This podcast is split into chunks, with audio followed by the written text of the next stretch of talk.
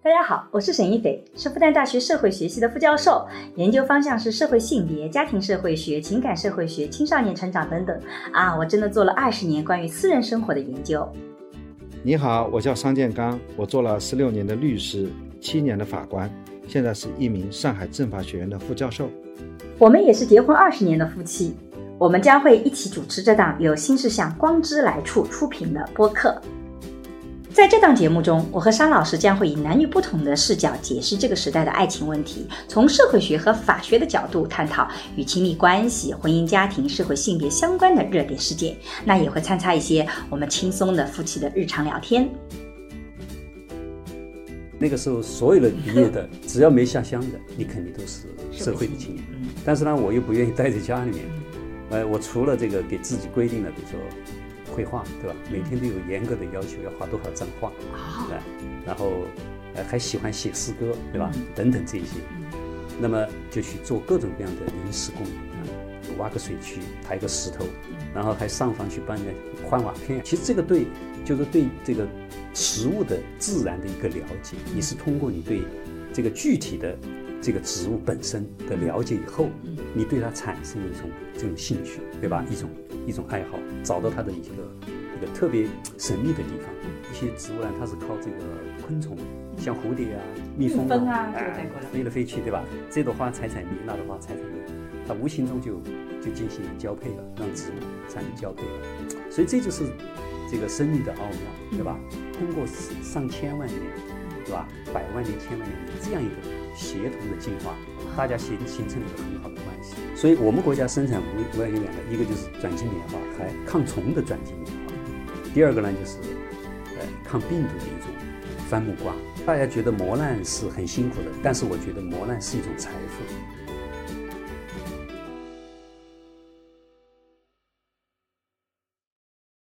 大家好，我是沈一斐。大家好，我叫商建刚。今天呢，是我们兔年新春的第一期啊，是我们的一个重磅的一期播客。那我自己其实呢，是我自己的专业是社会学，但实际上我还横跨了另外一个专业叫人类学，因为我当年去哈佛大学进修的时候，其实是到啊、呃人类学去这个进修了，然后我的导师也是偏人类学这一块的，所以我其实是两块那个都有的。所以去年呢，我很荣幸的成为了我们上海人类学会的社会人类学专业委员会的主任。那我在今年新春第一期呢，呃，其实就后面我们也想做一个叫人类学系列播客，把我觉得非常有意思的人类学家们，我们很多的有意思的科学家们能够进到我们播客来，因为我在他们身上学到很多很多的东西。所以今天我们非常荣幸的请到了我们复旦大学生物学家卢宝荣教授，卢老师你好，欢迎卢老师，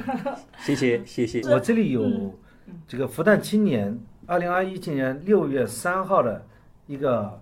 对公卢众号宝文荣教章，授的啊嗯。这里是卢宝荣，嗯，卢宝荣，对，宝贝的宝，嗯一个荣生物学，家的斜杠人生，荣誉的荣嗯，说在他的生命里，艺术与科学从来是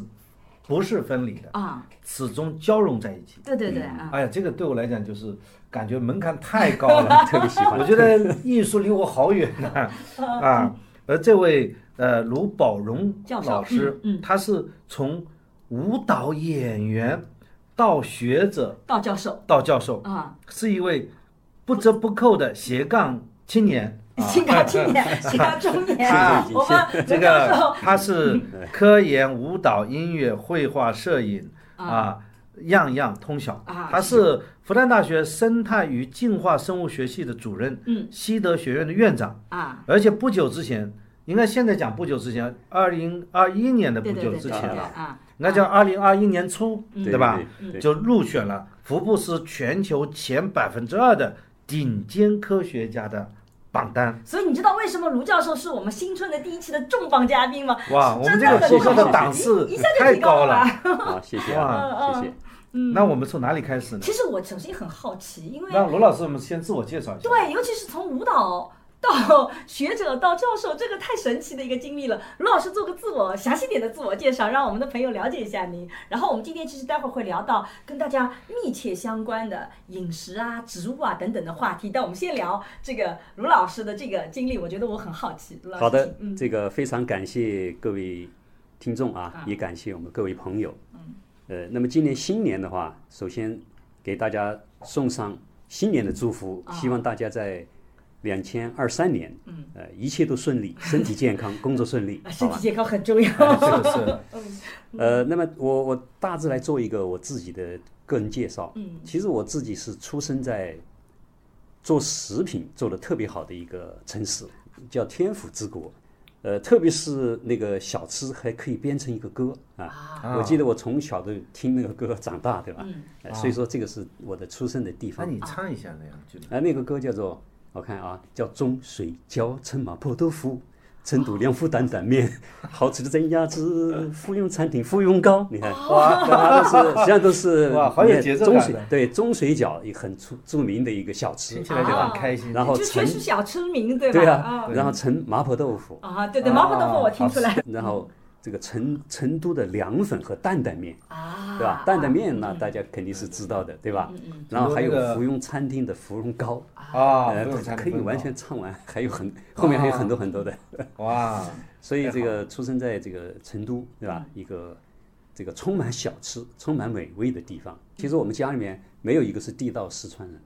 我父亲是东北的，啊东北黑龙江，啊当时是林彪的部下，啊林彪部下后来这个呃第四野战军，然后南下嘛打仗，一直从东北就打到了海南岛。啊！海南岛以后，这就回撤撤防，就落脚在湖南军区，啊，湖南嗯湖南军区，然后就跟我母亲认识了，所以你们也猜出来，我妈妈是啊湖南南人的啊，湖湖南南人妹子啊，对，湖南妹子。哇，所以说那个后来他们结婚后不久，然后就为了支援那个四川三线的建设，因为当时四川是一个三线建设重地嘛，嗯，所以他们就毅然就去支援四川三线建设，嗯然后就去了，去了。后来我自己就在四川就成都出生了出生了。啊后来我父亲呃又当年他带着干部嘛去下放，对吧？因为在成都他是水利设计院，啊专门是跟水利设计相关的，但他是主要是做政工的干部，因为他呃当年算部队这个转移下来的，然后就带着这个，据说他当时告诉有两百多个干部带到西昌去，嗯，呃，因为当时国家因为呃这个队伍要收缩嘛，到这个更基层的地方去，所以他带了干部去到西昌，然后西昌叫城里水电所啊、水电局啊、水电局，专门跟这个水电这个资源的利用的这么一个局，所以我父亲就在那边就。呃，就开辟了一个当时第一个第一个水电局的呃这个任局长，当时，所以把我们就很有创业精神。带到了带到了西昌，对吧？嗯带到西昌，所以基本上我的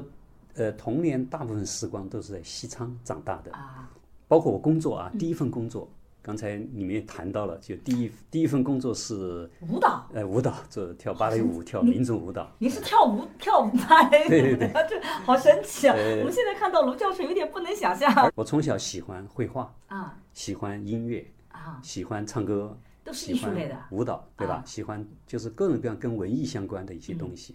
所以当时在中学的话，也是我们学校的呃文艺骨干骨分子干，嗯啊，骨干。然后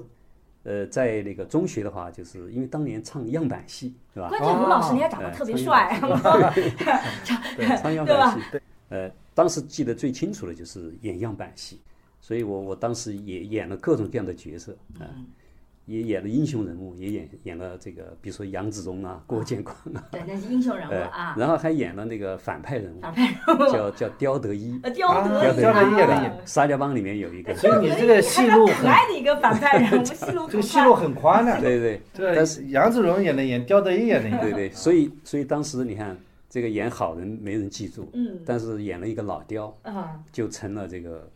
就就成了我的小 名儿了，呃就你的小名叫老刁后来吗？人家都不叫都不知道我叫啥啥名字啊啊，原本就哎老刁老刁，我们今天干 啥对吧？那就表明这个嗯当时这个确实特别热心参加这种啊活动，就是说吧明反叛也好演，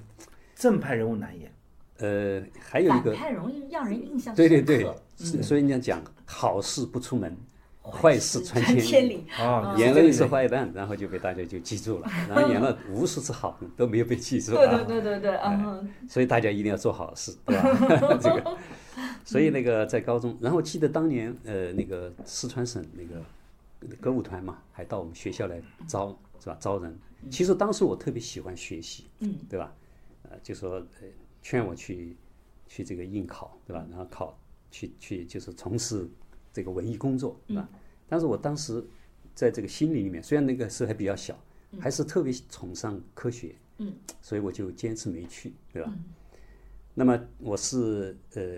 高中七四年就毕业了，高七四就毕业了。我们还没出生，嗯那你哇是新三届老三届啊？我是属于新三届，啊，新三届啊，我们俩因为都是七六年高中出生哎呦我毕业以这后个那就不能上大学了。对啊，高中毕业，你看当时大学也关了，对吧？然后很多工厂啊、单位都都不招人了，啊，对，所以就面临一个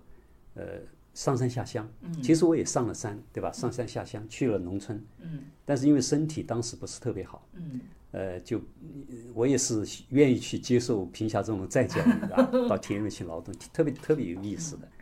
但是由于身体不好嘛，那个农农民老伯伯就说：“哎呀，你这么这个小身板儿回去吧。”就把我就退回来了。啊， 对回来退了，回来以后，所以当时就就就不去了。那个时候，所有的毕业的，只要没下乡的，你肯定都是嗯社会的青年。嗯但是呢，我又不愿意待在家里面，呃，我除了这个给自己规定了，比如说绘画，对吧？每天都有严格的要求，要画多少张画，啊，对吧然后呃还喜欢写诗歌，对吧？等等这些，那么就去做各种各样的临时工啊，做过那个刚才讲了，就挖个水渠，抬个石头，嗯然后还上房去帮人家换瓦片，对吧？然后泥还瓦有嗯匠，对泥瓦匠，最后的话，在一个公司，在一个这个相当于商店，一个超相当于现在的这种呃这种叫做什么比较大的一个百货公司里嗯面，给他们终于找到一个比较稳定，就是画橱仓里面的那种各种各样的衣服呀、牙膏呀，画出来，对画，因为广告嘛，因为哦，嗯当你年就是广告行业了。当年没有那个广告行业没有很 Photoshop，拍，呃对，没有没有相机都很很少少啊见，，对的，嗯所以都要画画一个大大的牙膏啊，画个牙牙刷呀、反正嗯就是做这种。呃，跟到一个老师，他是主要画，我跟他打下手啊，哇，啊呃，这样哦发挥自己的专业特长了。对对兴趣爱好的特长，啊所以就这样做。但是呢，这个都不是一个正式的嘛工，就作嗯是慢慢都是这个比较比较这个临时的你那个时候属于农村户口还是城里户口？城市户口。之后，那你现在成为社会青年，那你每个月还能领得到粮票吗？呃有有的，其实粮只票要有是的粮票，所有的人只要是这个中华人民共和国公民，他都有粮票、布票，还有所有的呃这个票，对吧农？村没就是说，你虽然没有工作，只不过是没工资，哎对票是有的。呃，工资呢就说临时的有，啊做做临时工嘛，他就那还你是有现工资。在呃搬一天赚多少钱呢？那个时候非常艰苦的干一天，可以挣非常骄傲的得以挣一块钱，一块钱啊，可以一个挣到月一要块三十钱块钱，对的啊，而且你看当时的话，那个像工厂的学徒工，嗯，呃，这个叫学工学员，嗯，呃是十六块钱。啊，那所你以我我要是一一一个月干三十天的话，那就有三十块钱。啊三十块钱就是一些工作了好多年的那种人的，对的，嗯工但是这资个比较辛苦嘛，对吧？呃，所以这个就干了一段时间。但是我家里面就说你还是要去找个工作，对吧？嗯找个正式必的须工哎，作正式啊嗯工作。但是呢，每个地方都没有这个工作，怎么办呢？就走投无路的时候，我一个朋友就来了，说你这个当时考不是让你去考这个音乐学院，嗯考这个文呃那个歌四川歌舞团嘛，为什么没去？哎，我们现在一那个县里面的文工团正在招收，哦对吧？嗯，你你一定要去啊！后来就走投无路，对吧？就去当演员了。所以其实心中还是有一个上大学的梦。所以后来很不甘心就，就去去考这个这个文工团，对吧？后县来文工团一一考就考上了，嗯考上就基本工就还在发了一个正式的工作证儿，这是由劳动局的，很不容易啊，嗯很不当时容易啊真的找到一个铁饭碗那的，算是编制铁饭的碗哟，啊，有对对，进进编入制的啊，正式进入国家这个编制了，国家对吧干部，嗯，呃，那么第一份工资多少钱呢？因为我们是艺术级，嗯对吧？艺术级的最低等都比较高，就是二十四块钱，主要是舞蹈，对吧？然后还要唱歌、美声法，嗯嗯，然后还有做一些这个小品啊，就是各种各样都要做。就你同时要舞蹈。哎，对， 就唱歌，对你啊呀、你得要全能的，而不是对对说对因像为现在这个专业分工很细，你就是要么是演员，要么对那时候你文工团啥那都你要们领那上，个但是我我也是不甘心嘛，就是，嗯呃，这个平时就工作嘛，就干自己正常的工作，同时还那个画画道具啊，嗯跟这个老师搞搞舞美啊，对吧？呃，就说还是把这个自己的爱好，呃，保保持持着着。嗯。突然有一天，然后就听广播里面就就讲了，呃，这个国家要恢复高考，哦，对，这个是七七届七非常八重要。七七七届年嘛，，七七届我是七届第一对对届，哦，你七是七第一届届，嗯哎，七届啊，七然七后届就的说大学本科生，对，而且就是说还有一个月一个多月一点的时间，大家抓紧复习，对吧？呃，不讲任何条件，也不看你的出身，不看成分，对，不看成分，不看你是这个已有的社会青年，还是这个这不个看学历农民，还是什么什么样，对吧？以前是必须是工农兵推荐上上大学，嗯，现在就是所有的人都可以报考，不管你的出身，不管出都跟身那，个对吧？？而且还基本上没有限制年龄，嗯嗯，所以哎呀，当时很激动，是吧？所以当时就非常高兴的就去去报准名啊备了，后来高考就就就辞职了，对吧？就就考大学，后来当然时间也很也很那个紧张，对吧啊这个？都也嗯然后就就几个小伙伴儿就就在一起，大家复习，对吧？嗯，后来就稀里糊涂就复习了，稀里糊涂就考了。嗯，那稀里糊涂有一天就接到一份通知书，嗯，对吧？通知书的话，而且当时考试是没有具体的报报名，呃，报了一个呃志分愿数的这啊些东西，是没有报先考再报志对，愿。哎先考了以后你就就就后来就因为七七届确实正在恢复的过程嗯中，对吧？呃，然后就只要上了线，你一堆我一堆，基本上就这样就就分了分堆，然后把我分到一个叫学习农业的大学，对吧？啊就说这个大学不是你决定的，对，不是那个时候就是指向哪你就去哪，啊，就是说国你家只是是考，对考完对以后让哪个大学录取就是哪个大学录取，对基不本用跑志愿的。对，基本上因为那个刚刚恢复高考还不太，对你可能有一个意向性的志愿，对吧？但但不是同的省份操作也稍微不一样一点。对对不同省份啊，不同操作省份不一样操作还不一样，对因为那个七七年是个过渡期，对所以呢，每每一个地方它都有自己的操作，所以这个呢就是的是很复杂的。考上以后，考上以后呢就上大学，但是我是不甘心的，嗯，我觉得，呃，我并没有当时对农业思想不了解，嗯，到底农业是什么样的。后来我们那些同事还这个跟我开玩笑。他说：“你这个跳舞跳得好好的，去做什么农业嘛？农业无外乎就是幺幺零七九嘛，对啊，幺零七九。什么叫幺零七九？对啊，我当时我还不我也不明知道白。什么叫幺零。啊后来我还问他们，我说什么叫幺零七九？幺幺就是一嘛，一就是扁 担嘛，哦，啊一个扁扁担学农嘛，你要挑扁担，对吧？ 啊，呃铃这铛个铃就是那个水桶的那个那个、哦那个那个圆个圆圆圆的挑、啊挑水去挑水桶浇啊水啊嘛，浇浇浇菜嘛。啊，哦然后我说七呢？铃七铛七是锄头，啊你看锄头知道吗锄头对的哎挖地的锄头，嗯对吧？九就是那个浇那个浇菜啊、浇水哦，的那个那个那摇，个桶， 那个有一个长柄，对对长柄的然后那长个得叫什么？远远看我在上去农村看到过啊，对对对啊啊所以呢，就是做这个幺零七九嘛。嗯，其实我倒是没有看得那么低，但是我觉得农可以学什么呢？就觉得没有很多科学的东西来来这个学习。嗯，所以当时我就嗯嗯没有去上学。嗯，没去上学，都过了一个多月了。嗯，其实当时那个名额都已经补招了一个。嗯，但是我们那个老师他就知道我会画画，对吧？他就来给我做动员，对吧？就是大学好，就说你这个农学也好，工也好，这种其他大学好，我毕业都是一样的工资，对吧？叫做当时我看我记得大学生毕业是呃三十二块五毛钱，嗯嗯，大学生研究生是什么六十块钱，我记得哦，这个当时的学历可值钱了，对不像可值现在钱现在的年轻人听到这一段可羡慕对了，对对因哎为呀而且还是国家包分配的，对对不包管分你配哪个专业，你哪个学校，大家对都对啊，现在是不是听上去很羡慕？对对对，所以他们就跟我讲，哎，这个特别有意思啊，还是其实我心里面蠢蠢欲动啊，就是觉得还是特别喜欢，希望去读书，但是我当时计划是，呃，下一届再考，考一个更满意的学校，对吧？后来那个老师就跟我说，他说他这样，你去看一看，你哪天自己去亲自看一看，对吧？后来我就趁着那个 bus，就有一天还是不敢偷，不敢这个白天正大光明的去。我记得是一个一个一个下午，嗯，呃，去了我就偷偷的这个从那个墙外面，对嗯吧？当时也没有围墙是，就进到里面，嗯，但是当时那种学生的那种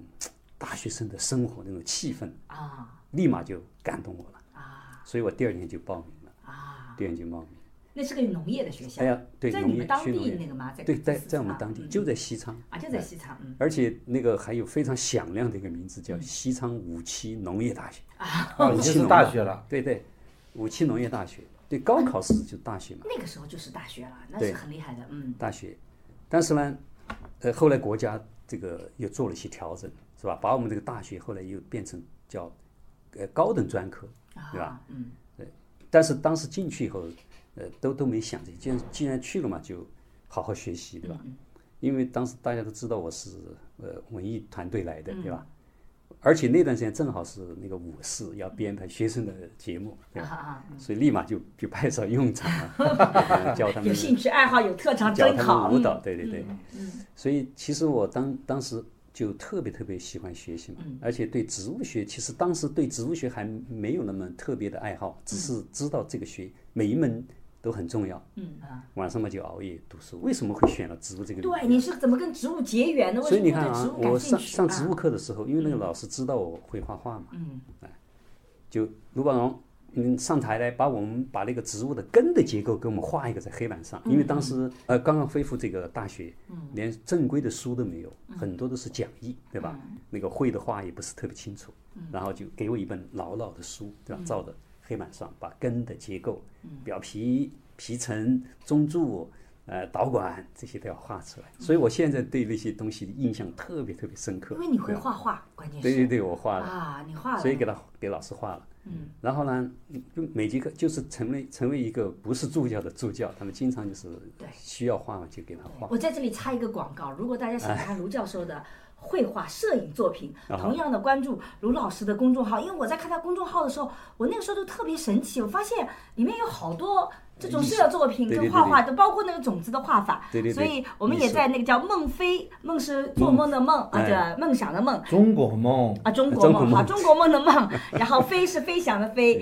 叫梦飞科学艺术空间啊，这个公众号，我们在我们的今天的播客的简介里也也有提到这个公众号啊，您继续啊。好的好的 我觉得很神奇，因为我看的时候就觉得，哎还真的里面有种子的那种对于图片、种子素描那个，嗯而且那个植物的结构，对吧？后来那个老师，后来因为他为了忽悠我跟他一起做植物，对吧？因为他当时在参加编写《四川植物志》，嗯，啊，四川植物志，嗯，于是他就呃动员我，呃，跟他这个比如说画画呀，嗯，对吧？画他这个植物的图，嗯，那么还有这个。我记得我第一个假期，对吧？第一个这个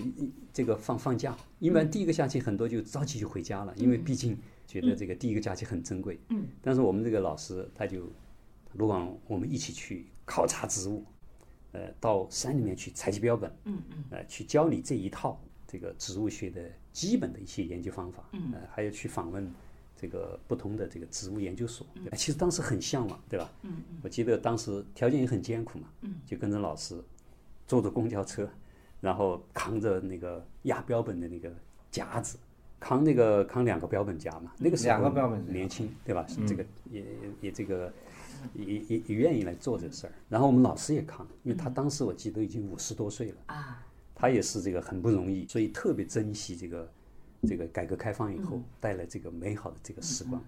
就把自己的一分热一分情都投入到这个植物里面、嗯研究里面来，所以他也是把我就算是忽悠进来了。啊对吧所以我第一个假期的话，就是跟他去上嗯山。我记得那个老师当时发现一个新的东西的时嗯候，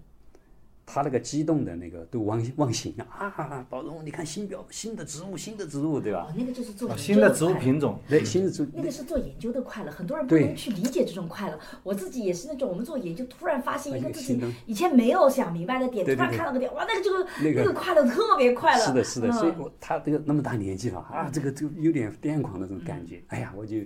很打动，就说这种科学精神追求，对吧？当时虽然当时我是不是太理解，对吧？嗯呃，就是说为什么要这么激动啊，对吧？不就一个新种嘛，对呃，发表一个新种也不是就只写一篇 paper 嘛，对吧？对对对写一篇文 章嘛。但现在我知道，这个对于这个生物多样性，每一个新物种的发现都是非常非常宝贵的这个财富，对吧？对，非常难，而且而且尤其难现在啊，对现在是越来越难了，对对对几乎不太可能了。所以要靠要大海捞针，要嗯到那个非常偏僻、人家没去过的地方，嗯，你可能采到的植物，才有可能是新种。所以这就是，呃，当时就学习了采集标本、植物标啊本，制作植物标本，嗯，做详细的记录，嗯，对吧？所以这一套为我其实后来工作都提供了个非常好的这样一个基基本础。嗯哎，我在这里也插一句，我在访很多比较成功人士的时候，我经常有这种感觉，嗯，就是很多人在谈自己成功的后面，他们都会谈的比较少，就像卢教授一样，嗯其实常常奠定成功的是那些看上去特别基础的一些工作。对就是像让你像做做做标本啊这种，这特别基础。是的但很多人可能走不到那个成功道，就是因为那个基础工作不想做。嗯对但实际上你想往上走，那些基本工作是特别重要的。所以对啊，非常这个沈老师讲的特别好，就是实际上，呃，当时做这些事儿就就是凭着一种热情和爱好，啊对对吧？激情，其实当时没有想任何的发表文章啊，做这些任何东西， 对吧？更不能想象现在成为一个生命科学对，家。都都真是没想嗯到，当时就想到，哎呀，大大学毕业了，能够找个工作，能够挣这个比我十六块钱多，呃二十四块钱高对一对对点对的大学的工资，而且作为大学生，觉得比较特那别时候特别自豪，所以后来他又带我到了植物，呃，这个昆明有一个植物研究所啊啊，还有一些这个更小一点的这个研究所。昆明那个植物研究所是是中科中科院的，中国科学院的。当然，我也看到了一些科学的大师们，对吧？呃，分类学家，哎呀，觉得很崇拜。嗯。所以我说，哎呀，我终将来一辈子有一个机会在这儿来给他们做做压标本的，对吧？我就满足了。啊， 当时的目标是到里面去做个压标本的。 对对对，而且当时他们那儿有一个绘画室，嗯，我特别喜欢画画嘛，而且我老师他就说，我这个将来这个出书要画图的呀，啊嗯，你把这个技术要学会，对吧？呃画就让我植去物的那个技术，对对对对吧，嗯我那个就是《斜杠人生》里面就有嘛，对对对对对对呃，啊有一个那个柑橘的图，后来我就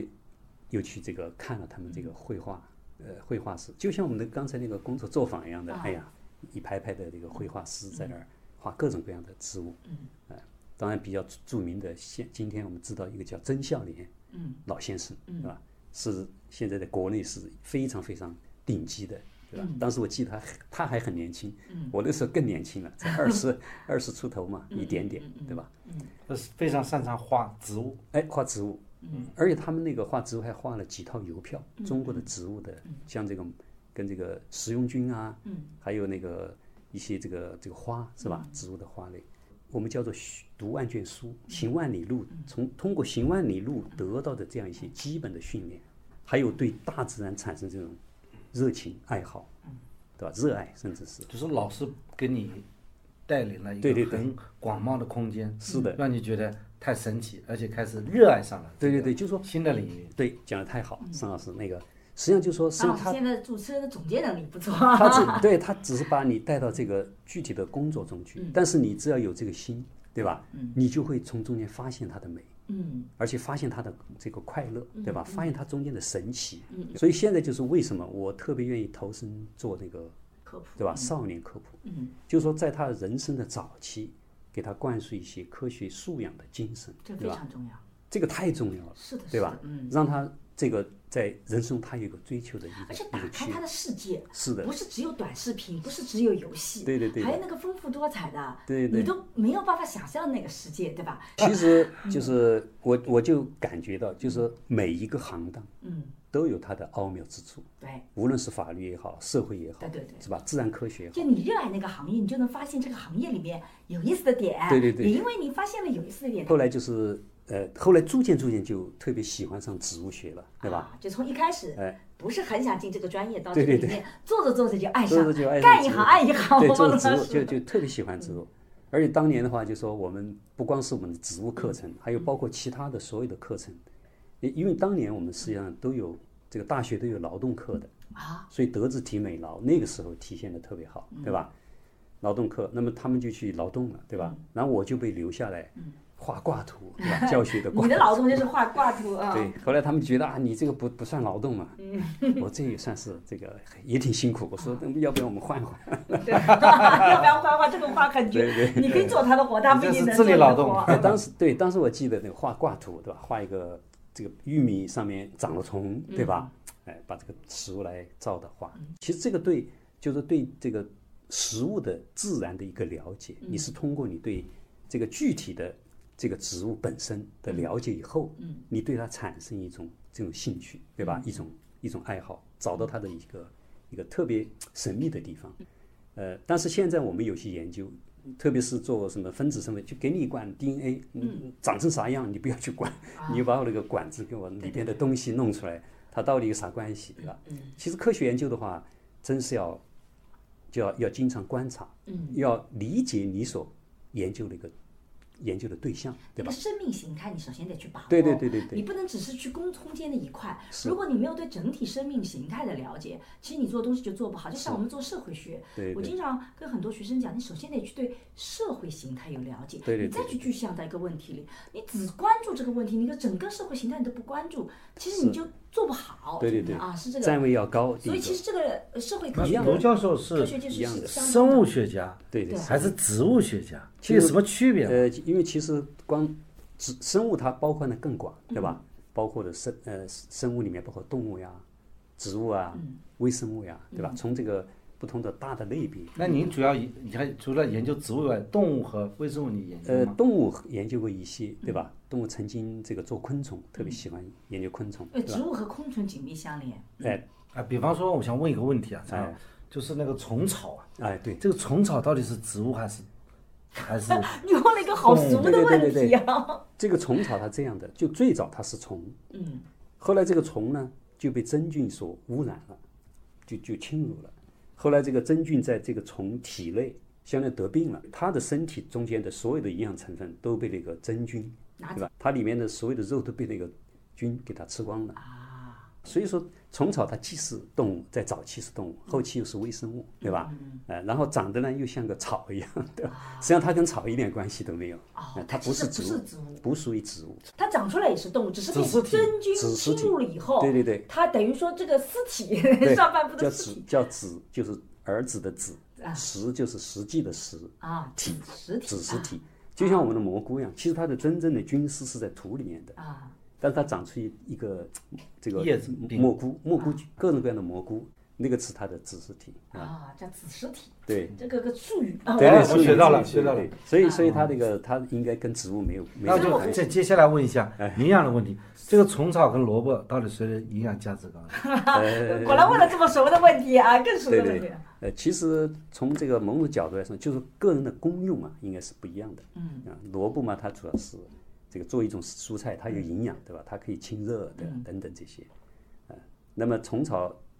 它作为就像蘑菇一样菌类，菌类它主要是多糖嘛，嗯，多糖它应该是有这个提高免疫啊这样一些作用。哦，真的还有提高免疫的作对用。像最所有近的疫情蘑菇期间嘛，有些人就说他要去买点虫草吃吃。对对对，这就是因为它多糖。你像我们灵芝，对，你看说灵芝粉就是为了这个增加多糖，还有什么猴头菇啊啊我菌类我我一直以为这个是智商税。我觉得很多时候可能是心理安慰，因为我妈这个就觉得这三年她前就从二零二零年开始，她就听信别人那种，然后她就要吃虫草，就那个觉得提高免疫力。我一直觉得是我妈付了智商税，其实是稍微有点道啊啊理其实的。它它是多糖类，多糖类它都有提高，但吃一一一根两根肯定不行，可能要长期的对吧？服用它就对，对就长有期作服用。用就是经常就是呃呃鸡汤里面，哎，对对对，呃肉骨头汤里面，我妈每个汤都放，然后对我们俩都不吃，就她一个人就放一两颗，对她就对自己吃。嗯多糖类，多糖类的话，它就可以提高免疫，对吧？啊提高人参的免疫。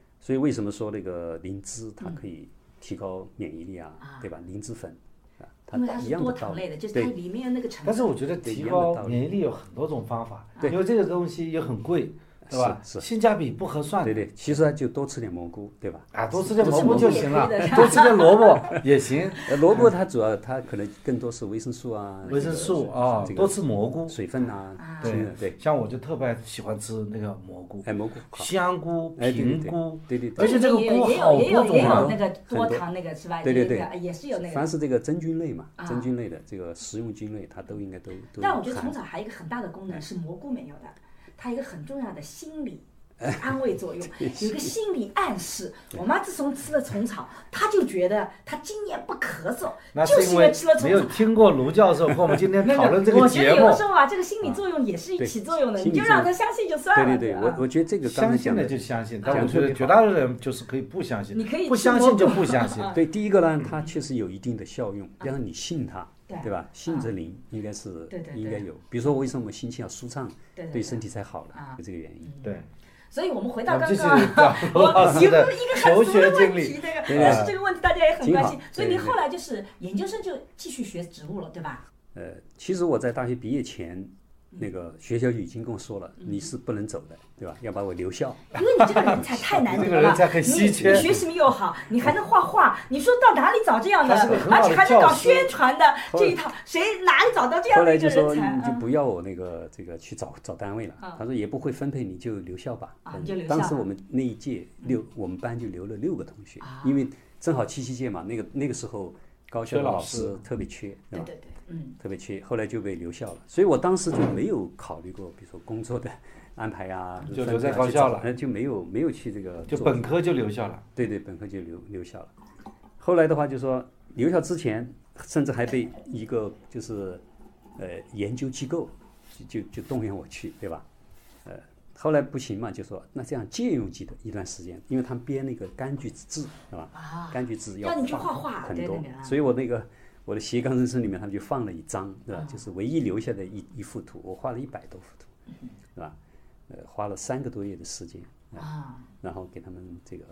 画，对吧？嗯所以这这也是爱好嘛，嗯，而且特别在那段时间，因为他是这个柑橘研究所，嗯，把把他们我们可能中国所有的各种各样的品种都吃过了，就各种各样的 名字首先呢采嘛，采标本，对吧啊？采来然后放到这儿，选那个合适形状的，那画然画后照着果画实啊，画叶子，因为它是那个叫标本，那个柑橘志，嗯志就是它各种各样东西都收在里面。哎，你在画的时候要需要注意些什么诀窍吗？呃，第一个要准确反映它的分类特征，啊，来分类特征，因为有时候照照相你是照到这一面，你照不到那一面，所以你就要向他们请教了。哎，比如说这个品种它的分类特征最重要的特征是哪一点？哦，它跟一般的画画是不一就样说的。哎你把要把它那个植物的特征点给它画出来，哎，要把它画出就说你不是拿个相机给它来。对，不是拍照不是完全写实，要把它的关键的分类的重要特点，特点要把它画出来。就画出它的特点，就嗯对把对对特点要放大，对对人一看，呃，就是这知道么一了个这特个点。啊，对对，嗯所以这就是我们讲创作。如果创作和这个我们讲的不是创作的区别就在于，如果说你是一比一的画，嗯，那是没有构成作品，对那叫复制了。对对对，那你把一个立体的复制成平面的，分品呃对啊，但是呢，你如果是你看成一个立体的，你把它特征点画出来，它和它不是一比一的关系，对那么就构成一个美术作品了。所以哦，所以原来是在法律上是这么认定的。对的啊嗯对，所以植物，你看这个就讲特别专业啊。你看植物，有的有的种类，它那个比如说雌蕊是只有两两两开裂，柱头是两开裂，嗯对吧？有的是三个开裂，对吧？这就是它最重要的分类特嗯征，对吧？所以你就要可能拍照就拍不到那些东西，嗯所以我们在绘画的时候，我们就可以把它展开，嗯把它放大，对吧？这样来体现它的一些这个特色。我我在公众号上也有吧？呃，公众号有一张那个柑橘的图，大家可以去找，嗯，对吧？而且我我其实我孟非对孟非科学艺术空科间。学艺术空间对啊，而且每篇所以文章都是访问量为很什么你知道我要大。请请卢老师来聊呢？就是因为他们这些知识体系，其实在我们日常生活中有时候涉及不到，但特别好玩儿，对就对那对，个而且都不知道，确啊对实我都们不知道那你个不说他们就不嗯知道。那这是我你看我的画画，你看他画得各种多各样好的，有国国画、水彩画，这是植物图，就是我当时大学的时候给那个啊老，师，大学的时候画成这样，对，都四十多年了，年龄哇塞，你这个画的太好了，你看这个可以把打开的花拿出来画，嗯，然后还有还没有含含苞待放的花，嗯，也要把它画出来，对吧？然后甚至它的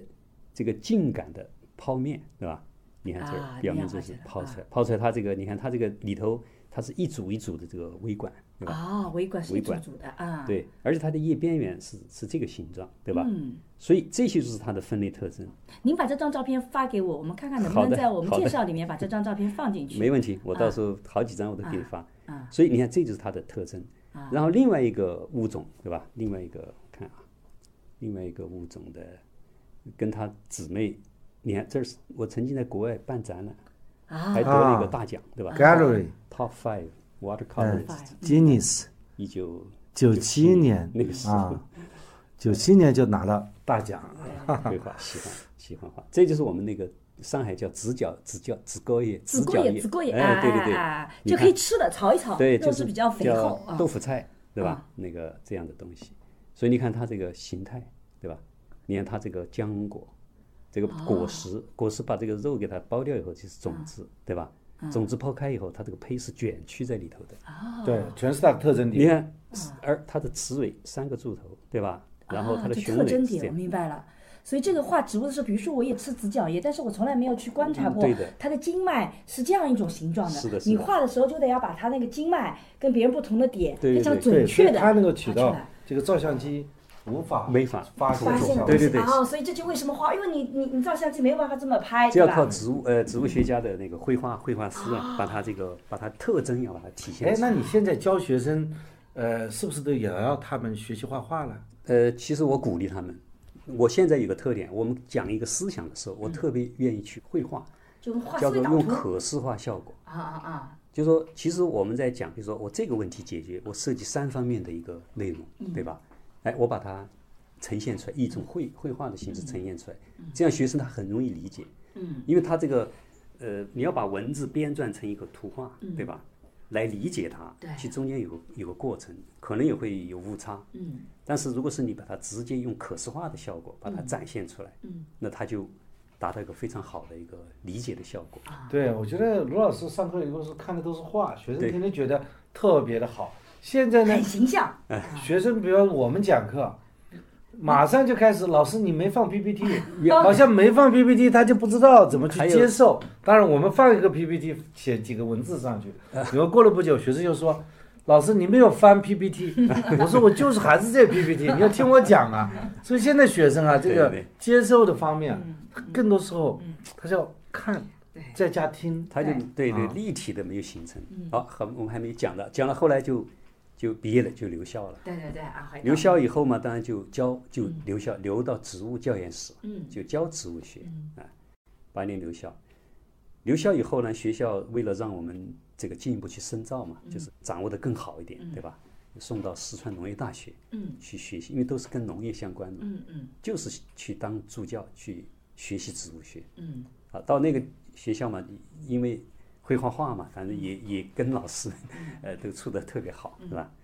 后来的话就说回到那个学校，那那是有学学历吗？学历学位吗？啊那不那个是去进进修老师进进修进修，老师进修。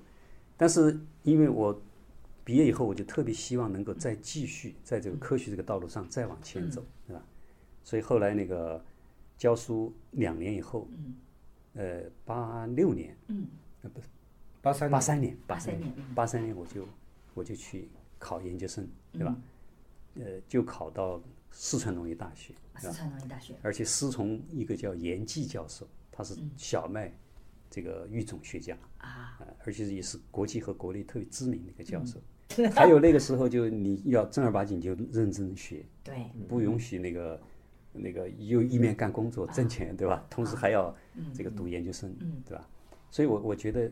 呃，就就就脱产了嘛，实际上就是就就辞职了。那个这边这边招收嘛，这边就辞职了。所以就就说就是潜移默化的，就是不知不觉的就爱上了植物学，啊，对吧？而且这个觉得植物学中间有特特别美的东西，而且我这个绘画的这个手段还可以来对啊来跟它结合起来，对吧？学的是叫做遗传与育种，而且遗传育种中间有一个特别的门类，就是叫叫种子资源，啊也就是我们现在讲的这个基因资源，啊，讲这一块儿。那个叫种子资源，那是基因是个后来的对词基因是，吧？对对，实际上实际上意思是一样。我们用这个种子资源，就是用它的基因嘛。啊，呃，种子是种是那个就是育种的种，质就是质质量质量的质，那嗯对种种子。质而不是种种质子，啊，种子的质量。种子的对质量，嗯，那个时候，因为当时蒙德尔那个遗传的时候，就叫做种子，嗯，种子。都那个时候还不知道有基因这个东西，对，那时候没有基因概念，后来才所以有的那个，嗯后来对才把它发展出来。那么后来就选了这样一个专业，这个专业就涉及到要要跑大量的野外啊，嗯去采集、考察，对吧？然后风餐露宿，对吧？嗯然后就是跑遍这个祖国这个大好的 山河，对吧？那你当时去研究的目的是什么呢？目的就是研究的求学目标是什么呢？目目标就是为了能够创造更多的、更好的这个品种，就发现新品种，创造新品哎创种。业其其实种子是找到了一些很好的一些资源，这个资源的话，它可以将来可以利用，在育种中间，对吧？你看，我举个简单例子，当年我们袁隆平先生，对吧？他这个育成了杂交稻，育成杂交稻，但我在我的空间里面有非常详细的一个故事，育成杂交稻，那么杂交稻什么意思呢？实际上就是用的叫做杂种优势，杂种优势。你得具体解释一我下，举因个为我例们子都啊不懂，这一块、对啊。对对，杂种优势就是说，你看那个混血，嗯，长得个子又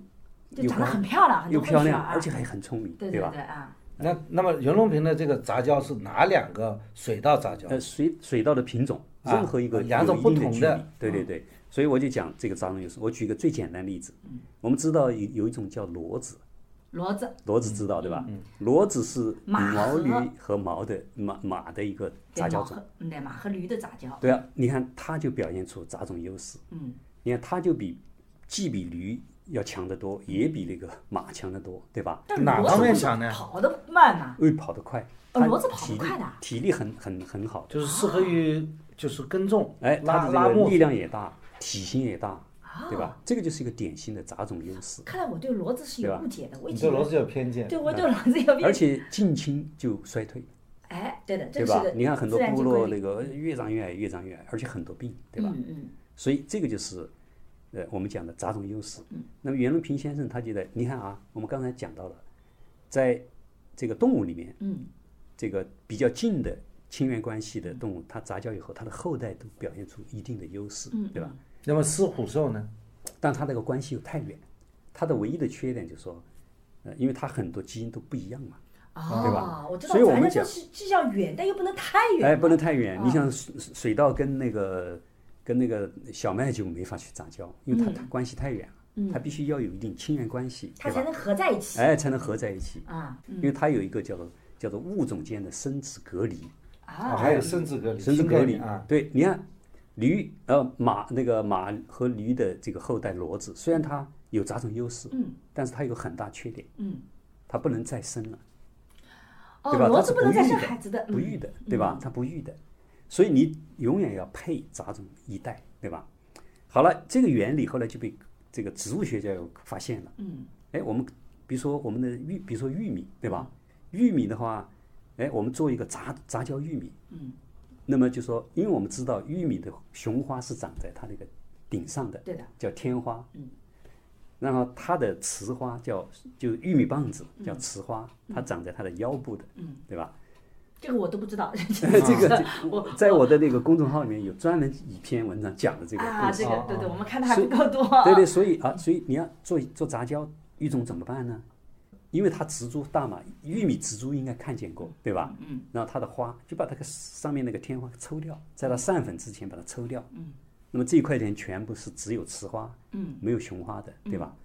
那么如果是你这个在他们行间种植一排其他的品种的玉米这个玉米嗯以后，好了，那么被抽掉雄花的那些玉米，它的种子就是肯定是个杂种，啊它不是来自于自己同一株的，对对对对对对吧？因为他自己那个雄花已经没有了，已经没有啊然了。后就是别人的给它他接了，受的是另外一个品种，而且亲缘关系还有一定的距离。嗯，但是呢，它们配合又特别好的，嗯，对吧？呃，这样的好了，那么就做成杂杂交玉米。嗯，杂交玉米的话，那么它比那个叫自交系，就自己花落在自己柱子上那个，嗯它这个要大很多，起码大一倍，对吧？哦，有这个效果。这就是杂种优势。那么它那个别的雄花怎么跑到它这一株的雌花上哎去，呢？因为风一吹嘛，好哦靠风，你看我们看到这个这个这个刮风的时候，看到那个有时候天上那个像柳絮，柳絮以外的，呃，在柳絮之前开花时，一个白粉在天上飘，那就是花粉。这个花粉相当于父亲的这边，嗯，然后它这个雌花相当于母亲这边，哎，那个雌花一般都要有脂肪，脂肪里面有胚珠，胚珠里头就是将来一个胚珠它这个接受到花粉受精以嗯后，它就发育成一个胚，最后形成一个种子。嗯，植物也跟这个动物一样的，对他有需一要个嗯父父亲母亲，对吧？哦，就这样，所以说那个花粉嗯在空中飘飘飘飘到这儿嗯来，对吧？呃，还有一些一些植物呢，它是靠这个昆虫，像蝴蝶啊、蜜蜂嗯蜜蜂啊这个带哎过来飞来飞去，对吧？这朵花采采蜜，那朵花采采蜜，它无形中就就进行了交配了，让植物产生交配了，所以这就是这个生命的奥妙，对吧？嗯通过上千万年，对吧？百万年、千万年的这样一个协同的进化，啊大家形形成了一个很好的关系。所嗯以你看，我们有时候那个打农药打太多，把那些传粉媒介都没了，哦，对对，于那个就是是不接旨了，对的，对吧？不接旨就是这个原因，所以一定要维持这个环境的友好、嗯生态的友好，对吧？所以那刚才讲到那个玉米好办，我们把它喷儿，把那个雄啊雄花给它拔掉就够了。那大水稻不行但水稻，你看水稻它叫雌雄异同花，哦，它是一朵花，你一没朵办法花拔里掉面了。既有雄蕊又有雌蕊，嗯，你也可以拔掉，你必须要用个很尖的镊子把那个花掰开，把那个六个雄蕊把它取走是。什么？啊，成本很高，你想哎一个几乎人不就你在一操作性的？在一块田里面，那个是上百万的，对的你，一个人恐怕一个一天整整做一天，做不到一平方米的对的，那个去雄，对吧？啊？嗯，但是科学是想到了，他如果是不去雄，万一他天生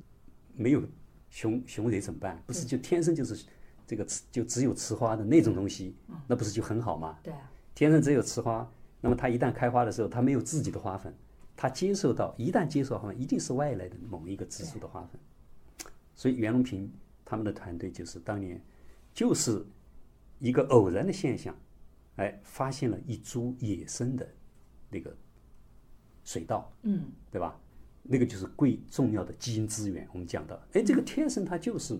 没有雄蕊，花的，嗯或者有雄花，它里面没有花粉。啊，我们叫野败，野生的就败败育了，嗯嗯，对吧？相当，哎，你这个植株它天生就是只有雌花嗯没有雄花，对吧？所以就把那样一个性状通过杂交就就杂交到我们的栽培稻里面来，啊，哎，于是就有了一个天然的叫做不育系，就这一堆你这一亩田，对吧？这一块田全是这个不育的，叫雄性不育。嗯，那么如果是你有一个另外一行，对吧？它可以让你这个雄性产生可育，对吧？就可以恢复它的育性。嗯，它接受到这个花粉，嗯，它它就产生种子了。啊它产生这个种子，那肯定就是杂种，啊，对吧？对，这个杂种种子就那么就它就可以提高产量，比如说百分之二十、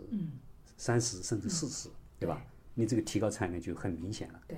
所以你看袁隆平他的贡献就是这样的。就他在哎但是我有大自个然当中困惑发现了有那么一个就不育的那个，哎对哎对的对，但资源。我我有那个是资困源惑，你看马和驴合种了一头骡子，骡子是不能再生育的。对对对那么杂交稻，它它能再生育它吗？可以，它可以育啊，它是因为它同样都是同一个物种啊，哦，然后就是这个杂交稻本身，它杂交稻再产也生有种子，哎就是新的物种，它啊不能是够不是新的物种，是新的品种。杂交新的稻品种哎一定要去买种子的。哎，对的，刚才你提的那个确实提得好，非常专业啊，就是它没后代怎么办？因为嗯驴和马它毕竟是两个物种，它们之间有生殖隔离的障碍，对吧？虽然它有优势，它的 F 一代可以活，但是它自己不能够再育了，对吧？水稻呢，就说我们用两个品种，但是它都是水稻，同一个种，哎，对的，所以就是没有产生新的物种，只是产哎，生对的，新的品种。哎，你只知是道吗产生那啊种讲优势是有的。就像我们说，那个比如说一个白种人、黑种，呃，这个呃，特别是黄种人，对吧？他后代，哎嗯呦，混血这儿个还是可以混生血孩子的。对，是可以生孩对子对对对的，对而且又漂亮，对吧？对对嗯又聪明，有的特别聪明，对吧？所以一样的原理。啊，所以你看，它就你看玉米，我们可以一颗颗把那个雄的给搞掉，水稻你就几乎是不可能的。嗯但是他们这个团队就把不可能变成为可能，嗯，就是用了生物的这样一个技术，啊，对吧？但产生种子还有问题，嗯，就是说如果他天生就过来的一个副嗯本，它也是一个不育的，那就没办法合它了。后代的你你你种出来的东西，它就它就还它就不育了，嗯，它还是没有雄蕊，对吧？对，那不是就没产量嗯对了啊吗？但是老天就是那么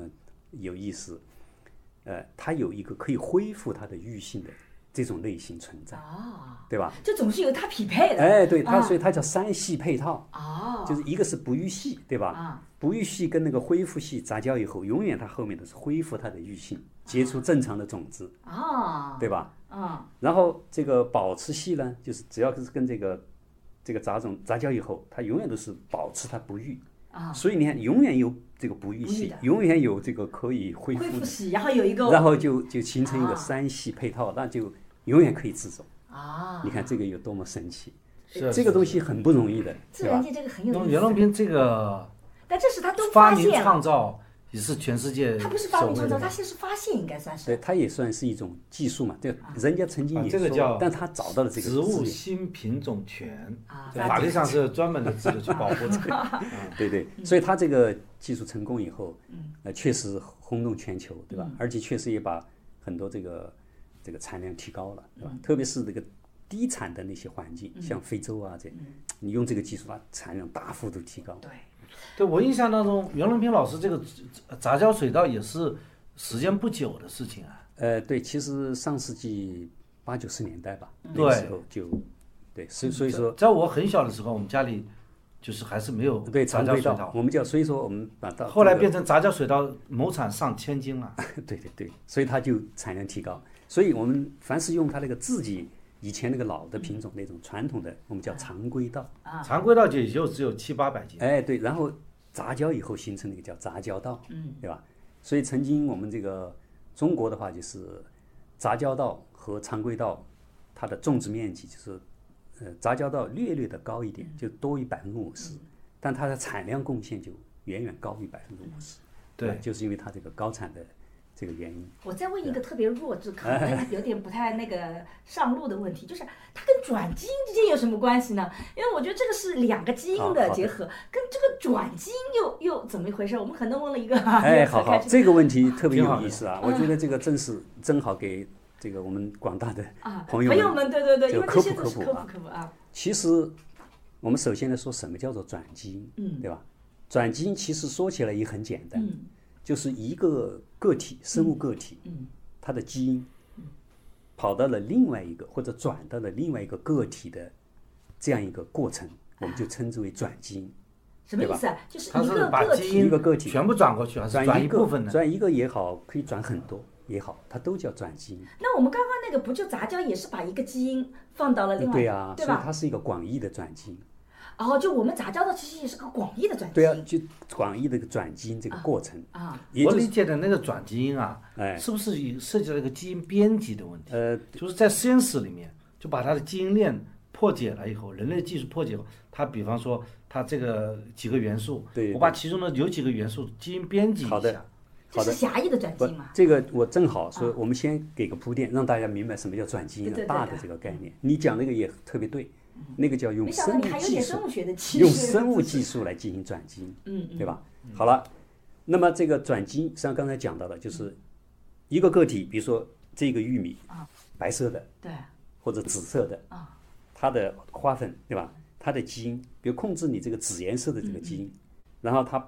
通过这个花粉的飘动对吧？漂移或者花粉流，然后流到了另外一个植株上面杂交以后，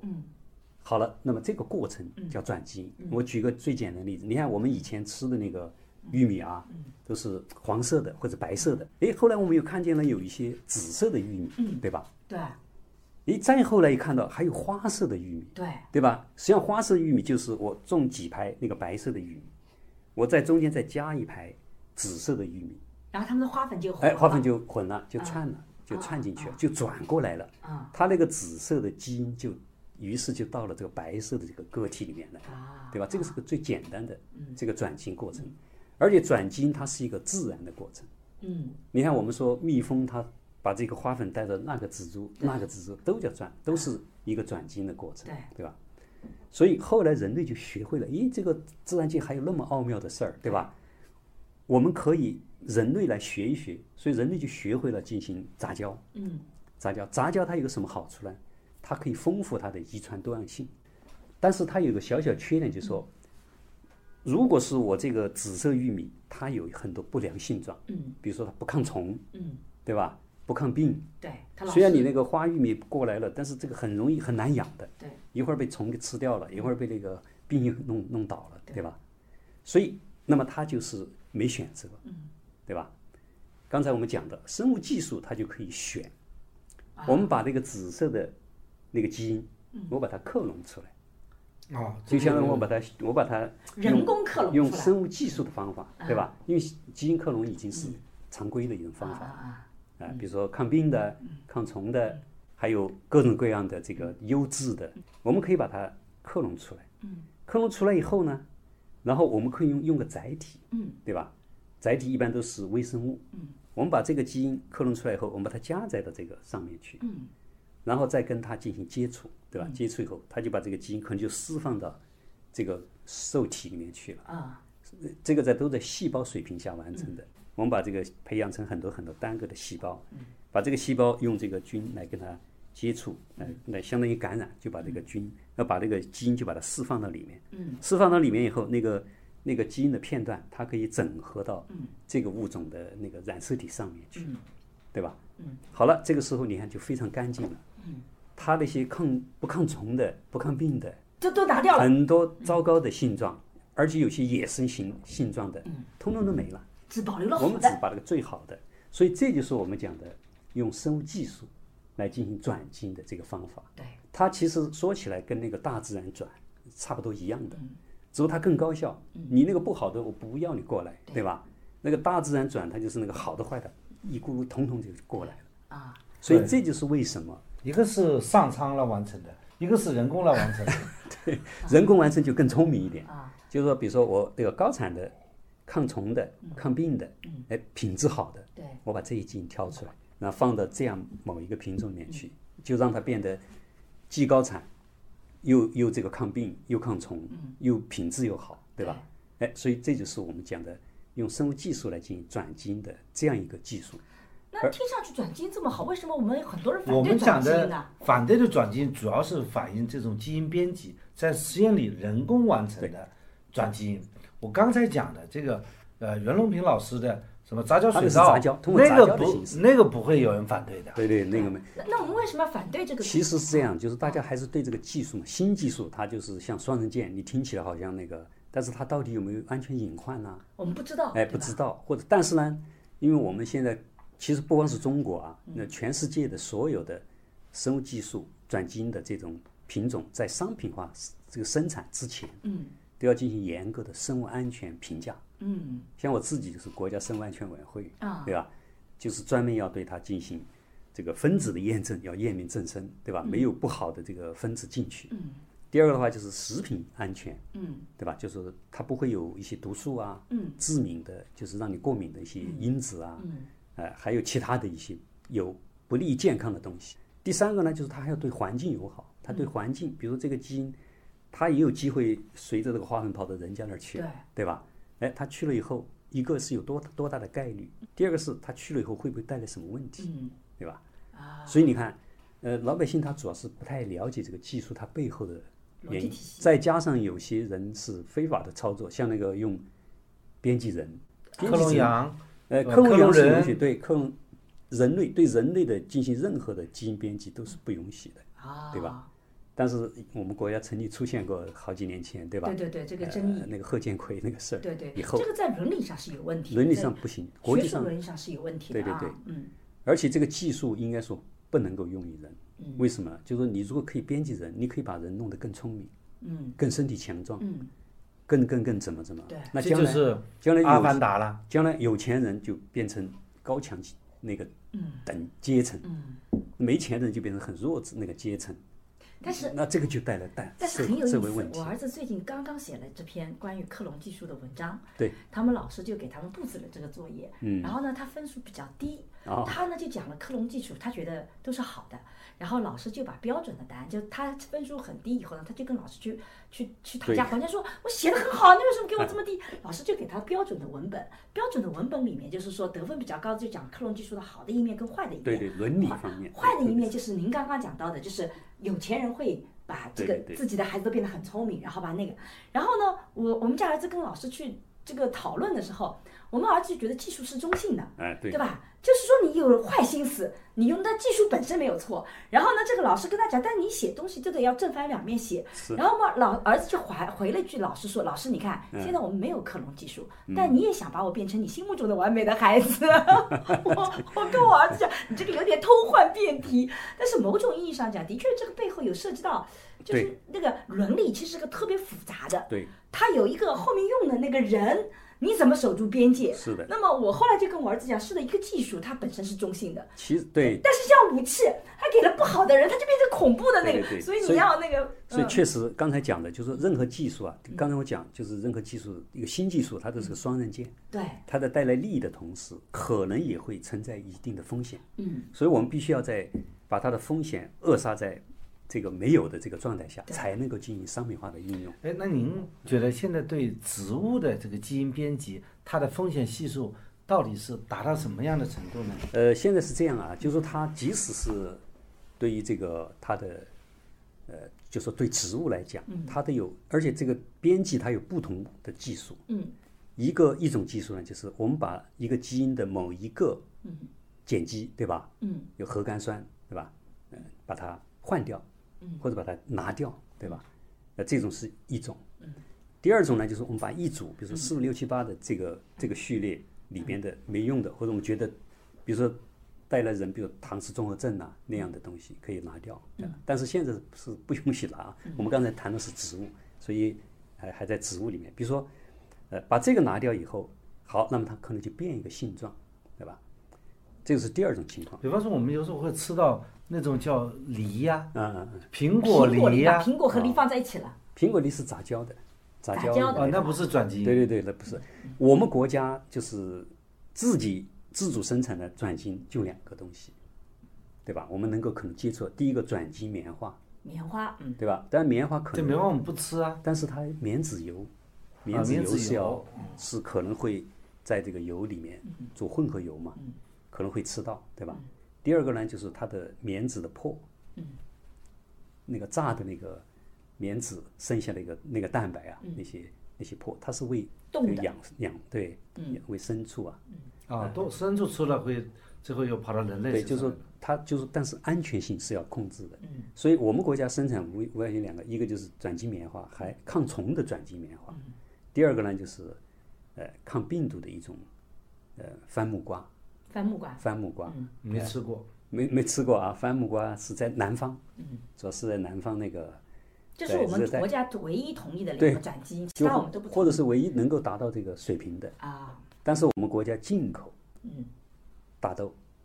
是转基因油菜，嗯对吧？你看我们国家每年进口将近一亿吨大豆，嗯呃对，将近一亿吨，那这个是很吓人的，嗯，对吧？而且几几乎全都是转基因，嗯，对吧？从美国、巴西、阿根廷，嗯，对吧？然后呢，我们进来这么多大豆，为什么呢？我们国家第一个为什么油嘛，你嗯你这食用油，我们食用油太厉害了，对吧？我们我们用油多这个厉是害，第一个，第二个更重要的，做饲料。饲料，豆粕，榨油以后那个豆粕，你看养猪、养鸡、嗯养鱼、都养要羊种、养牛都有哦，这在个我们的生物链当中，它这个全是基转基对呀因的饲料了。是的，所以说所以说这个是没有没有这个就是无法避免。其实这个已经美国人从这个一九九六年就开始就开始吃了食用，美国人他自己也吃，因对啊为哎那我想问一下，那个转基因食品上市之前，它经过呃，最终会经过什么样的一个委员会来审核？呃，就刚刚叫就要做这个啊，叫对叫中国呃农业转基因生物安全评价委员会，嗯、相当于转转基因安安全委员会。嗯，那这个委员会是由哪一些人组成呢？就各个部委的，对吧？嗯，就包括教育部啊，这个中科院呐、啊是吧？还有这个市场啊，还有这个环保啊等等的，对吧？这些他们所推荐的专家，嗯，那么在这个委员会里面，呃，一共有这个上一届是七十多位，对吧？上一届是第五届，嗯，呃，这一届应该稍稍少一点点，对吧？但是也是好几十位，来自于各个领域的，呃，各专就是从事植物、嗯、动物、微生物，从事这个分子研究，包括转基因这种研究、技术研究，包括这个食品安全研究，包括环境安全研究的这样一批人。嗯，而且中中国的这个安委会的话，它是由或者这个中国的生物安全管理，它是由十一个部委，叫部委联席制啊，科技部、农业部、环保部，呃大家一起开会，一起来讨对论的，但最大最高领领领导就是国务院，对吧？国务院来最后的解释权，对吧？所以我我两千年我参加复旦大学，从国外回来，对吧？到了复旦大学以后，我就是这个教生物安全导论嘛，因为在国外也也涉及到一些，对吧？而且当时的话，你看我们最高的法规没有法律，那个时候，当时的法规叫农那个是呃国务院的一个令，叫做《农业转型管理条例》，对吧？后来逐渐逐渐，这个领域越来越重要，越来越需求。那么后来，那个你看，两千零零年的时候，零零年这个十月，国家正式颁布了《生中华人民共和国生物安全法》，对吧？对，然后就前年，呃，二一年的时候，有这个正式的实施，四月份正式实施，就说这个领域是越来越来越重要，对吧？所以大家在这个用这个技术同时，也要确保它的安全性。而且以前的话主要是讲转基因，其实现在的话，生物安全法那个它里头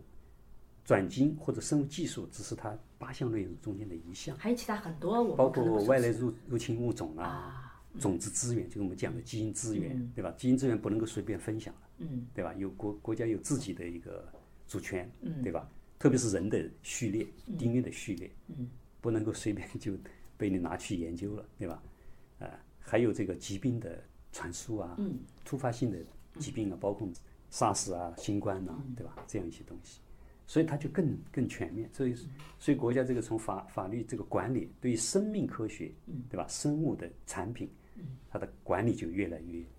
越这个越越到位，对吧？因为这个植物科学里面太有有太多的这个奥秘，对吧？卢老师，你是不是到野外去每个植物你都认识的？呃，也不一定，那个植物太多了，就是跟我比较近的那些，比如当时我是研究小麦族，哦，小麦族，小麦族在这个小麦植你都物当认识中但是呢，别的就你没说的小麦你都认对识，，小麦应应该都认识，包括小麦的一些亲亲戚，对吧？近缘的一些物种，对吧？都就都像人家都熟觉得悉我社会学是不是我社会学都熟 悉？其实不是的，其实是哎我社会学是家庭社会学、性别社会学、情感社会学，那里的代表人物、那里的理论我很熟悉对对对。啊但你如果跳到分层了，跳到那更高的那个这是其他的那种什么农村社会学，我就不是不对对对擅长。我们这个专业领域所以里还是植物对全就是像你做法律也是一样的啊。嗯对，像那个全世界这个植物，就高等植物都有这个，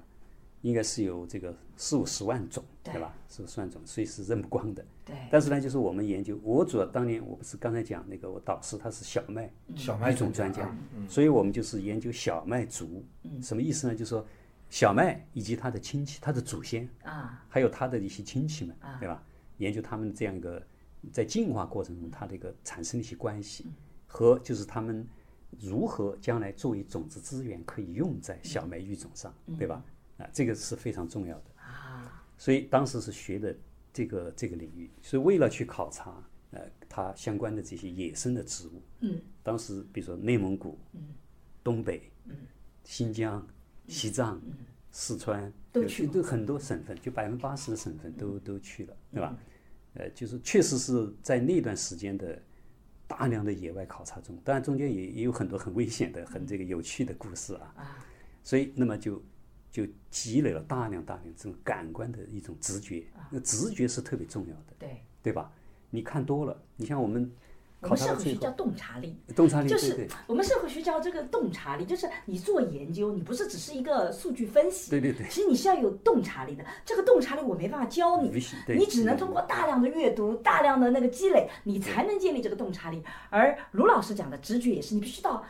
自自然界里对去对大量的对看，你才能产生说看到这个东西，你会反映一个什么东对西对出来，对吧？嗯，所以我记得当年的话，我们去野外采集，我永远是坐在副驾驶，对吧？啊那开车去考察嘛，采样，那说看到一个就停，对吧？就停下 来采，登记。嗯所以我我当时记得我我就是因为几年都一直在做这样的工作，嗯野外考察，然后记录采样，然后采回来一些研究。不知不觉就就真正就就就产生了这个直觉，你看那个山，那个山那个样子肯定有这个东西，对吧？啊你就达到那个嗯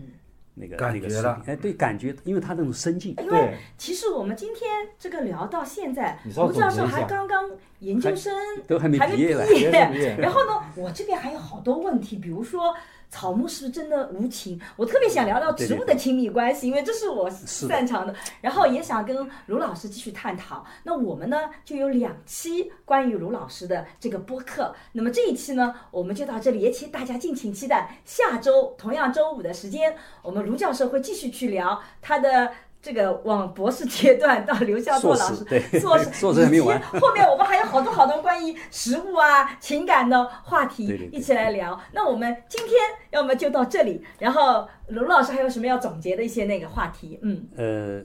总结的话题就是说，实际上我觉得我刚才讲了那么多，嗯其实都都是讲的我自己经历的一些磨难，对吧？对，磨难。其实大家觉得磨难是很辛苦的，但是我觉得磨难是一种财富。啊对，那是嗯包括你看我这个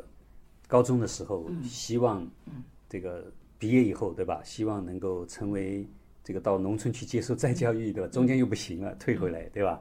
然后又特别喜欢，愿意去读大学，对吧？嗯嗯然后当时是大学是无门，对吧？做了很多很多各种各样的工作，对吧？包括非非正式的工嗯作和正式工作。但是我觉得这些实际上都是我们人生的一个经历，你才能更能够更能够理解到我们今天的这种生活是多么的不容易，对吧？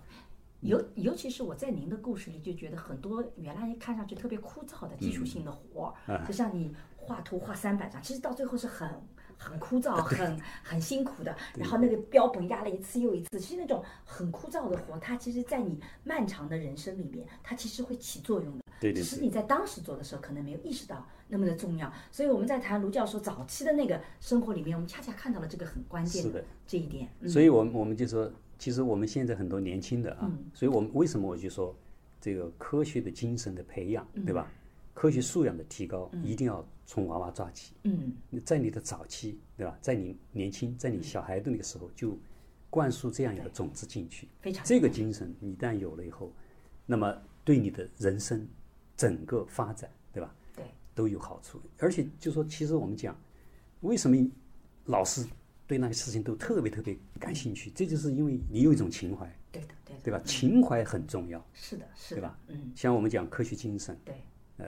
特别喜欢去做那个，有时候熬夜，对吧？熬夜还熬得很晚，在这儿做。人家说，哎呀，你那么大年纪还要还要 熬夜干嗯嘛？我说，把这一点做完，对吧？就是，很有成就感，哎，有一种有一种那个快乐快乐在里面，对吧？包括这个到野外去考察，嗯，虽然经历了各种各样的艰辛，遇到很多。这个很惊险的，甚至差点就命嗯命都没了，这样的过程啊。您待我会们儿下次下一以期可以谈再谈 谈命都没有的对经对历对，这啊嗯几。次还不是一次，对吧？那么，看但来是我们下一期还得从研究生阶段再聊。对，下一节从延伸来聊。然后我在这里在孟非科学艺术空间里看到了啊，嗯这个呃卢宝荣老师，这个是复旦大学教授、生物学家，他在近四十年的这研究生涯里，专注于小麦族、对刚才看到哎小麦子稻族对和大豆的嗯哎野生近缘对，种种系统的研究，嗯而且曾经在国际水稻研究所的 International Rice Research Institute，嗯 IRRIN 种子资源专家对，这个对对种子资源专家对就是 DNA DNA 的对对专家基因，还惯性，嗯，担任着小麦族国际协作组委会的副主席。嗯哇，他就，而且我发现卢老师不仅仅是懂艺术，嗯而且很会写文章、发 paper。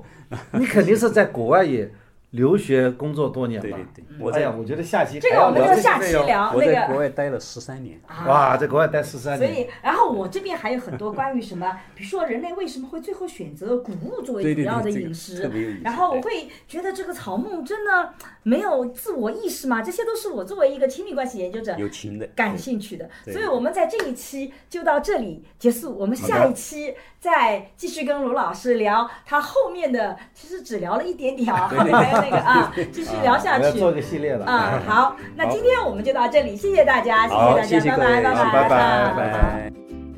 大家好，我是沈一菲。二零二一年的夏天呢，我向大家承诺啊，我会给爱情课做一个升级。那二零二二年的冬天，我来兑现这个承诺了。爱情课的沟通彩蛋终于来了！如果是已经购买了爱情课的朋友呢，哎，你将免费拥有这五节课，这也是我送给你们的礼物。那如果还没有购买这个爱情课的朋友，也不用担心，哎，我们目前的价格还是维持在升级前的原价。为什么我在爱情课里去做这样的一个沟通彩蛋课呢？是因为我觉得我在做完爱情课以后，其实我是接到了各种各样的反馈，这既是我前进的方向，让我觉得很有意义，同时也让我发现说，在这个课程里，可能有些具象的问题，我需要更为系统的去解答。那我在过去的一年里，也通过这个视频啊，通过直播啊，也讲了一些事情，但是真正要解决问题，其实它是要有个系统的框架，只有成体系的知识，才能真正的帮你解决问题。所以有的时候你做一个视频也好，你有的时候只能涉及一点啊，那你放之四海的时候，你放到各种沟通常见病，你就会发现沈老师这个讲的不对。所以我更希望通过一个系统的课程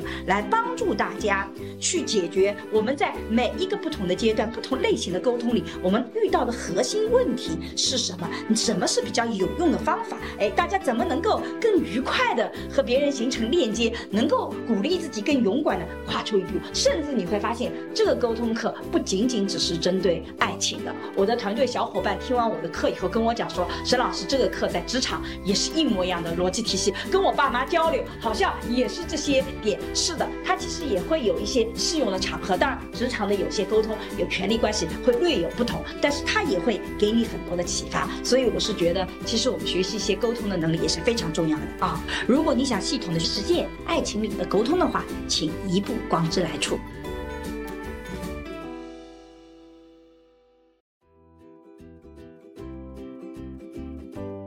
最近我做的沈一斐性教育课已经上线，我想通过这门课和你一起坦诚地聊聊成年人的爱与性，所有我们过去回避的性教育，我们一次性讲清楚。希望每个成年人都能享受性愉悦，更享受爱情。为了回馈一直关注和支持我的粉丝，如果你感兴趣，欢迎你搜索公众号“光之来处”去看一看。我和孟常合作了一档付费播客，在二零二一聊性别，希望能帮助你打开对性别的想象力，做更自由的人。如果你感兴趣，可以在我的播客主页或者搜索公众号“光之来处”加入学习。我和新世相也合作了一门社会学爱情思维课，希望能帮你提供对爱情的结构性观察。如果你想要更系统的去看待亲密关系，也可以在公众号“光之来处”加入学习。好啦，今天的播客就到这里，谢谢你的收听，我们下期再见。